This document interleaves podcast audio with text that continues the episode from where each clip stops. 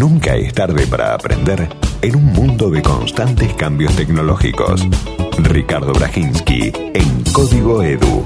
Educación y tecnología. Siempre es bueno saber más sobre lo que se viene. ¿Cómo va Ricardo? Bienvenido. ¿Qué tal? ¿Cómo estás, Diego? Bien, bien. ¿Cómo andas vos? Muy bien, muy bien, muy bien. Y bueno, vamos a seguir con los temas eh, de educación y quizás un poco mirando hacia el futuro, hacia, hacia lo que viene quizás con el, próximo mandato. Y todos coinciden de un lado, del otro, quien sea, que uno de los principales desafíos que tiene la educación argentina tiene que ver con la deserción, con la gran deserción que hay, los chicos que abandonan la escuela, que tiene distintos motivos, ¿no? distintos orígenes que van desde las necesidades eh, económicas de muchos adolescentes que tienen que ir, la, necesidad de muchas eh, chicas de cuidar eh, en los sectores más populares, cuidar a alguien de la familia, puede ser un chico o inclusive puede ser una persona mayor, hasta el mismo formato de la escuela, ¿no? que muchos señalan que no atrae, que por eso mismo están tratando de reformarla con un proyecto que se llama Secundaria 2030 y que avanza a paso muy lento. Pero bueno, te decía, el problema de la deserción eh, todas las fuerzas políticas eh, coincidieron el año pasado en avanzar a través de una ley que se conoció como cédula escolar y que se tiene que empezar a implementar a partir de este año y que tiene que ver con eh, básicamente usar la tecnología, los sistemas informáticos para conocer en todo momento qué es lo que pasa con cada uno de los chicos. Esto es con nombre y apellido para saber eh, qué es lo que pasa, digamos. Eh, sí, sí. Por distintos motivos. Primero, para tener estadísticas certeras de cuánto es la deserción. Eh, esto se llama, se llama técnicamente sistemas nominalizados, ¿no? De saber cuál es la evolución de cada uno de los chicos mm. en el sistema. que en este momento lo tienen prácticamente todos los países del mundo, lo siguen así la trayectoria educativa de los chicos, inclusive de todos los países de la región, ¿no? Mm. Los que están alrededor nuestro, eh, pero la Argentina todavía no, no lo pudo desarrollar por distintos motivos, ¿no? Entonces, una ley que se aprobó el año pasado por, te decía, por unanimidad, salvo por diputados de, de la izquierda, que son muy pocos, ¿no? Pero eh, coincidieron eh, tanto el oficialismo actual como la oposición en generar esta herramienta que es básicamente un sistema capaz de que de manera fácil eh, las autoridades escolares, después las autoridades de cada uno de los ministerios en las provincias, puedan cargar de forma sencilla la información, de modo de seguir eh, en todo momento cuántos qué pasa con cada uno de los chicos.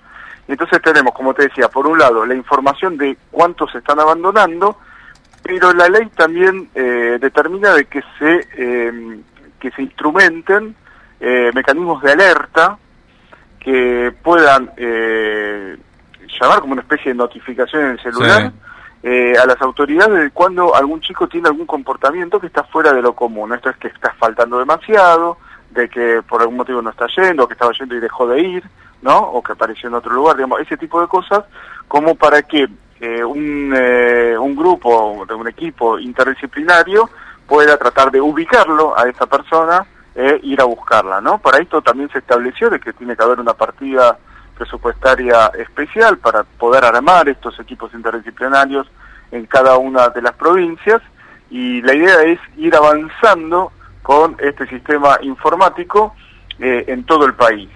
Eh, esto no, no, no es que sale de cero, no es que hay que salir a buscar a ver quién es el proveedor eh, del, sistema, algo así como Starmatic claro. en, las, elecciones, sino que lo que lo que se da impulso es a un sistema que ya existe, que se llama Sistema Integral de Información Digital Educativa, la sigla es SINIDE, S-I-N-I-D-E, en realidad por ley, de, a partir del 2014 ya tenía que haber estado, no por ley, no, por resolución, ahora es ley, ¿no? Porque tenía que haber estado implementado en todas las provincias y apenas tres provincias eh, las, lo, implementaron hasta ahora, que son las provincias de Buenos Aires, Santiago del Estero y Jujuy. eso es, un sistema eh, del Estado. Es un sistema tal cual del Estado que, que lo tienen que eh, a ver hay que implementarlo no hay que llevar eh, Sí, sí, sí. como, to- Te- como todo esto los, los que saben de, de informática que nos están escuchando saben que son un montón de pasos no de claro, protocolos de procedimientos Y, no y permitime Eh, que, que te sume algo. Eh, y también, y es cierto, porque esto, yo no sé si lo conté acá, ya un poquito mareado, uno habla en tantos lados. No, el tema de la burocracia también, ¿no? Sí. Eh, vos, con- vos conociste INVAP, ¿no? O, o estuviste Sí. hablando... Bueno, nosotros, a ver, nosotros- el Estado argentino lanza satélites al espacio, ¿sí? exactamente O sea, Sí. en realidad los desarrolla. Cosa, lo la- ¿no, sí. No, digo, ¿cómo, digo, vos pensás, apliquemos sentido común. ¿Cómo el Estado no va a poder hacer, por ejemplo, el software para el escrutinio provisorio? En serio lo digo, yo lo digo en serio, digo, pi- piénsenlo un segundo. sí sí sí sí Puede hacer más que eso. Eh, esto que decís vos, le sobra, le sobra expertise, le sobra recursos humanos y tecnológicos para poder hacerlo.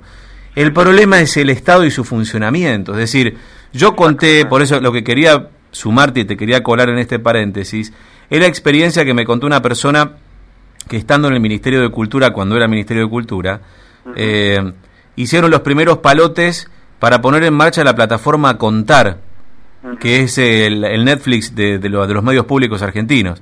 exactamente Eh, ¿Alguna vez hablaste las vos? películas las películas nacionales. Exactamente, sí, y contenido, están las series también, hay ahí Ah, todo un poco. sí, sí, sí, hay todo lo todo- que tiene que ver con el contenido To- todo lo que es medios públicos, exacto. Bueno, y, y me contaba esta persona que lo quiso hacer con la gente, no sé si era de Invapor, y dice que, claro, la, la voluntad estaba, la ingeniería estaba, pero las trabas burocráticas. ¿Qué terminó haciendo Claro. el actual gobierno?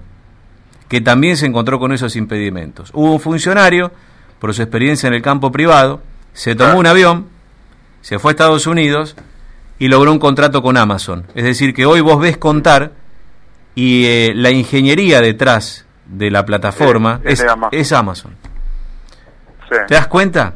No, es increíble. Después hay que debatir por qué el Estado finalmente nos hizo cargo, por qué demoró en hacerlo, pero no es un problema que no lo tenemos. El problema es que muchas veces el Estado es torpe, es elefanteásico, es burocrático para hacer las cosas. Entonces, las salidas terminan siendo que gane la licitación una empresa de dudosa reputación como Starmatic, o que se le termine dando la plataforma de contar a Amazon, por ejemplo.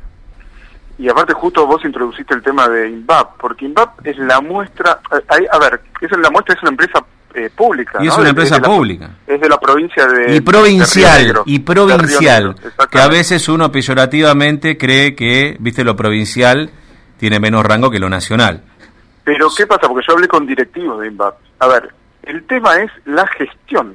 Bueno, ahí ellos está. son ellos son una empresa pública pero tienen un, un- un nivel una- a ver unos un management y, un, y, un- y unas eh, eh, unos parámetros de, de gestión que, que están eh, en- al nivel de cualquier empresa líder Mm. del mundo digamos no todo lo que tiene que ver con sistema de gestión cómo se controlan las cosas eh, los proyectos, cómo se elaboran los presupuestos, digamos, todo, todo lo que tiene que ver con la gestión, los costos, cómo se manejan las cosas, todo lo que tiene que ver con una gesti la gestión de INVAP, eh, es asimilable a cualquier empresa privada del mundo, ¿no?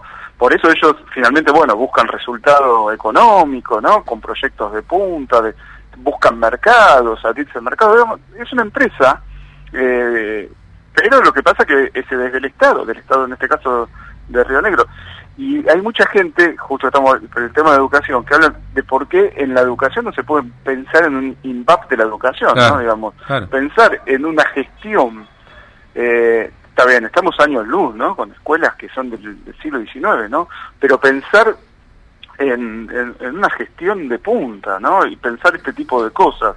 Y por lo menos, bueno, este es lo que te decía, este sistema de información que sí, eh, está desarrollado por, por Argentina y hay que seguir todos los protocolos, por, eh, por, digamos, por técnicos argentinos, y hay que seguir ciertos protocolos de, para sumarse y, ¿por qué? Porque vos sabés que la educación es provincial, ¿no? O sea, las escuelas son provinciales y la gestión es provincial y los datos tienen que ser, y que el mismo sistema tiene que ser compatible, ¿no? Entonces, lo que estaba pasando ahora es que cada provincia tenía su propio sistema, entonces la idea de este, eh, lo que hablábamos del Sistema Integral de Información Digital Educativa, SINIDE, es que, eh, que ya en el 2014 por resolución, tendría, por resolución tendría que estar en todas las provincias, eh, lo, estén efectivamente en todas las provincias y ahora por fuerza de ley, porque ya hay una ley que lo, determina, entonces lo- esta ley eh, que busca en realidad eh, combatir la deserción, lo que hace es utilizar este sistema eh, informático como herramienta principal, o sea, acelerar la implementación,